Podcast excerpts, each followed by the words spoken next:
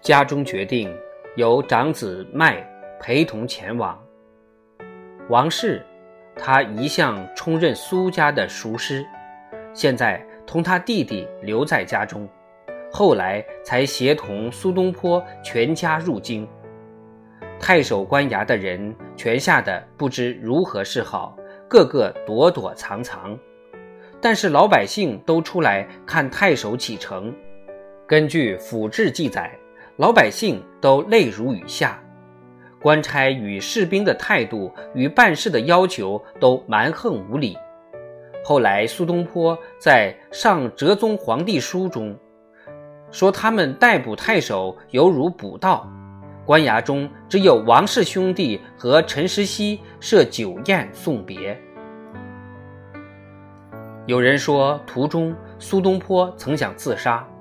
根据他自己给皇帝上的奏章说，在扬州渡江时，他想跳入江中，但按孔平仲的记载，开船之后不久，船停在太湖上修理船桨时，他想跳水自杀。那天夜里，月色皎洁，湖上风高浪大。苏东坡不知道他要判什么罪，并且怕他的案子会牵连好多朋友，他想把眼一闭，跳入水中，反倒省事。等再一想，倘若如此，必给弟弟招致麻烦。在给文彦博的信里。叙述家里烧了他大部分与友人的通信和手稿，家里人到了安徽宿县，御史台又派人搜查他们的行李，找他的诗、书信和别的文件。这些兵把船包围起来时，女人和孩子们怕得很。那些兵把他们的东西胡乱扔，就如一般兵士执行勤务时一样。兵丁走后，女人们气冲冲地说：“这都是写书招惹的。他乱写东西有什么好处？把人都吓死了。”然后焚烧他的手稿。后来东坡发现，残存者不过三分之一而已。苏东坡是七月二十八日由官家逮捕。八月十八日送进御史台的皇家监狱，审问期时间很长，前后四十几天。在监里，那个狱卒心肠非常好，大概如知道他是谁，对他十分恭敬，每天晚上给他热水洗脚，直到现在，每晚上洗热水脚还是四川人的习惯。苏东坡在狱中发生了一些有趣的事，结果审问时反倒对他大有益处。他儿子每天到监狱去看他，为父亲送饭当然是儿子分内的事。苏东坡和儿子暗中约好，就是儿子只许送蔬菜和肉食，倘若听到坏消息才送鱼去。有几天。苏迈要离开京城，到别处去借钱。他把送饭这件事交给朋友办，但是忘了告诉朋友那个暗号。那朋友送去熏鱼，苏东坡大惊，他心想事情已然恶化，大概凶多吉少了。他和玉竹商量，给弟弟写了两首诀别诗，措辞极为悲惨，说他一家十口全赖弟弟照顾。自己的孤魂野鬼独卧荒山，听雨气风嚎。他表示愿世世为手足。在诗里，他又细心表示以前皇恩浩荡，蒙受已多，无法感激图报，实在惭愧。又说这次别无可怨，只是自己之过。子由接到，感动万分，竟伏案而泣。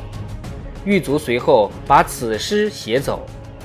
到后来，苏东坡开释时，狱卒才将此诗退回，说他弟弟不肯收。我相信子由根本知道这条计，故意把诗交还狱卒，因为有这两首诗在狱卒手中会有很大用处。因为狱卒按规定必须把犯人写的骗纸之字呈交监狱最高当局审查。这个故事里说，苏东坡坚信这些诗会传到皇帝手中，结果正如他所预料，皇帝看了十分感动。就是何以苏东坡的案子虽有御史强大的压力，最后却判得很轻的缘故。幸亏诗人陆游曾编有一部历史，其中包括所有审问苏东坡的亲笔文件。现在我们还有一本书，叫《乌台诗案》，乌台是御史台监狱的名称。此书包括四件弹劾本章，全部审问记录，苏东坡的口供、证物，最后的判词。陆游勤于写日记。对苏东坡留在身边的手稿和拓片特别爱好，这些遗物是苏东坡死后六七十年他才见到的。他曾说出这本书的经过：北宋在靖康元年灭亡时，朝廷官员都向杭州逃难，尽量携带珍贵的文件。在扬州，一个名叫。张全真的政府官员看到这一份手稿，从朝廷档案里抽出来。后来张全真死后，一位姓张的宰相受张全真的后人请求，为先人做一篇墓志铭。这位宰相要以那份手稿为酬，那家后人只答应交出一半，另一半作为传家之宝。陆游记载说。他看见的半部手稿都是苏东坡手写的，还有改正之处，都由苏东坡签名，再盖上御史台的官印。我们不敢确言，今日流传下来的这本书是完全根据陆游所见的那本手稿，不过内容却记载了朝廷公报的细节，包括苏东坡对自己那些诗句的解释。我认为对此案件的判断，完全要看我们对苏东坡的批评朝政如何解释。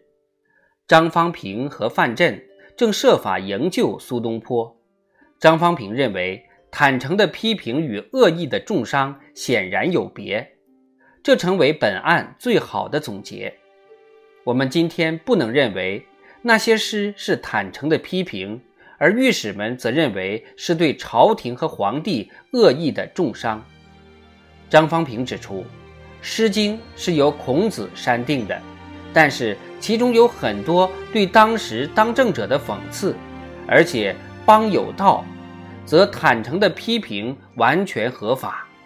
在另一方面，倘若我们能以君子之心夺小人之腹，相信那些御史是由。义愤而发，是深恨亲爱的君王受辱而弹劾，这也是一种看法。